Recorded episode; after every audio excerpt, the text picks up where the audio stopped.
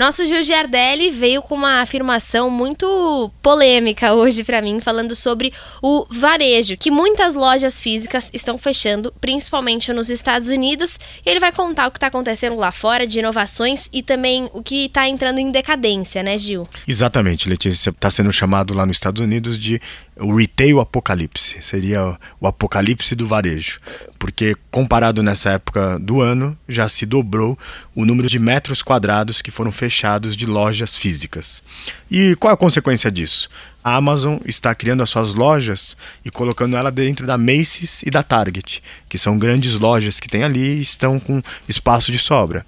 O Alibaba é o primeiro patrocinador de Jogos Olímpicos. Eles patrocinaram agora os Jogos Olímpicos de Pyeongchang em 2018. Além disso, a Amazon está criando um tipo de um marketplace online para que lojas que não fizeram seu e-commerce usem os aplicativos deles. E a Nike lançou um tênis através de realidade virtual. O lançamento foi todo feito através das mídias sociais e você comprava via Facebook Messenger. E os tênis esgotaram em uma hora e acabam apontando para essa fabricante de materiais esportivos que o caminho esteja no mundo digital. Adorei as inovações que você trouxe hoje pra gente, mas queria te questionar sobre uma coisa. Quando o e-commerce começou a ganhar muita força em todo o mundo, também disseram que as lojas físicas iam acabar e as pessoas só iam comprar coisas por meio da internet. E eu vejo, pelos exemplos que você deu, que tem muitas grandes empresas de e-commerce que estão indo para o físico. Qual que é a diferença entre essas lojas que eram digitais e estão indo para o físico e as lojas que já nasceram físicas e estão morrendo, vamos dizer assim? Como não poderia deixar de ser, sempre uma pergunta muito inteligente.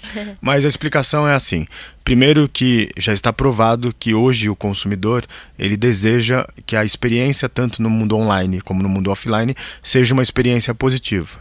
Se você tiver uma loja muito boa só no mundo físico e não tiver presença no mundo digital, provavelmente você vai ter grandes problemas com os seus clientes.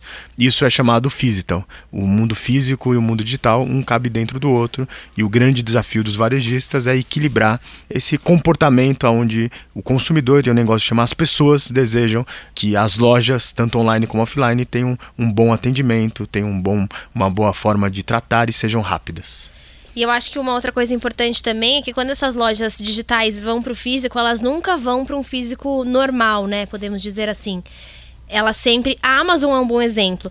Ela faz um mercado físico, mas o mercado é todo digitalizado e você não precisa ficar na fila do caixa para pagar. Exatamente, Letícia. Você pegou um ponto que o Alibaba colocou em banheiros públicos na Ásia. Você vai comprar produtos cosméticos diretamente no espelho. Muito bem. Se você quiser ver todas essas inovações, todas elas têm informações e vídeos que são os mais legais, né, Gil? Na nossa página Revolução Band News que você encontra no bandnewsfm.com.br.